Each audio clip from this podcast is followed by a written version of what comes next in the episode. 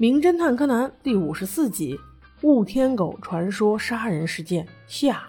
木木警官第一时间做出了判断：怎么可能有雾天狗呢？绝对不可能！经警员调查，得到以下结论：第一，房梁上除了绳子的痕迹，并无其他痕迹，所以像是自杀事件。木木警官此时开启了高光时刻，他推断死者因为身材高大，所以。不可能是由另外一个人背上去勒死的，最有可能的就是自己把绳子吊上去，然后自杀。但是我在意的是墙壁上这个大洞到底是为什么？难道就是为了嫁祸给雾天狗？这说不通呀！自杀也得有动机啊！此时柯南打断了他的分析：“木木警官，这个大洞这么大，就算是坏掉的，怎么没有见到它破损的碎片呢？这是不是很奇怪？”木木警官也随声附和着：“对呀，对呀。”此时。众人听见一个女孩哭丧的声音，原来是住持的孙女。没想到这日本的和尚都能结婚哈，还有孙女儿。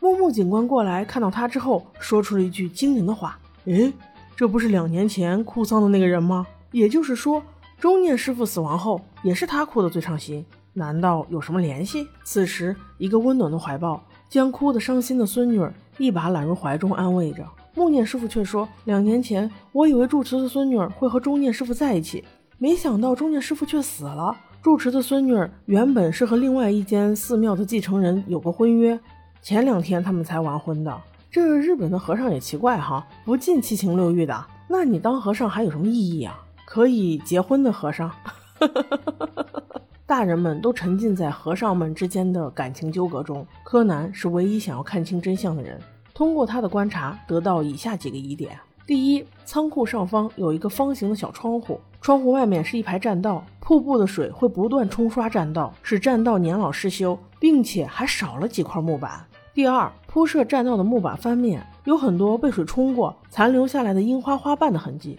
第三，铺设栈道木板的长度恰好可以搭在栈道上，把水引进仓库。柯南意识到这些之后，迅速跑去水流下游，果然发现了墙体的碎片，印证了自己的推测。对，这不是自杀事件，是有预谋的杀人事件，而且和两年前的一模一样。但是凶手不一样。柯南已经知道了整个事件的真相，可是现在已经日落西山，木木警官准备收队，并且还要送小五郎一行人回家。至于那台爆胎的车，交给警方处理好了。柯南见状，立刻行动。他把小五郎叔叔引到了窗户旁边的栈道上，于是又把他变成沉睡中的小五郎。今天的推理正式开始。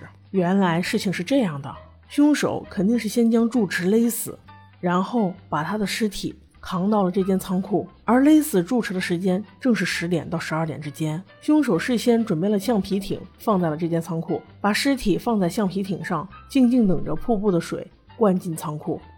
就如同现在一样，柯南把他之前想的用栈道把水引进仓库的办法做了一遍，没想到瀑布的水瞬间流入仓库，直接把木木警官浇了个透心凉。就这样，把房间的缝隙都封上，尤其是墙面上那个大洞。等房间的水灌满之时，橡皮艇也就会被送到横梁之处。凶手把死者以自杀的形式绑在横梁之处，之后要做的就是静静的等待。凶手把尸体绑好之后，自己就从仓库的小窗溜走。然后就用事先准备好的斧头把墙上那个大洞劈一个缝就行了。此时，整个仓库的水就像开了闸的水坝，瞬间就可以把一个细缝冲成一个大洞。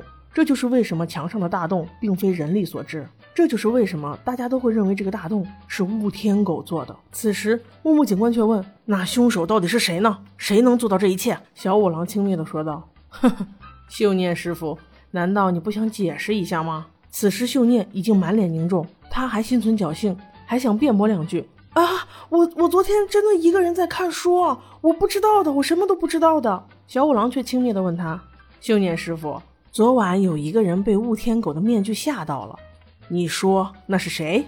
秀念此时灵机一动：“哦，对，肯定是你家姑娘小兰，对，就是她。”众人一听皆惊，凶手就是秀念，因为昨晚被吓到的是小五郎。哈哈哈。这比亲口承认凶手是他还直截了当。于是秀念也不再做无谓的挣扎，他和盘托出了所有事实。原来他就是曾经死去的中念师傅的亲弟弟，而中念师傅也不是自杀，杀死他的人就是用今天同样手法动手的住持先生。因为住持先生想让自己的孙女和大寺庙的继承人联姻，从而可以巩固本寺的地位。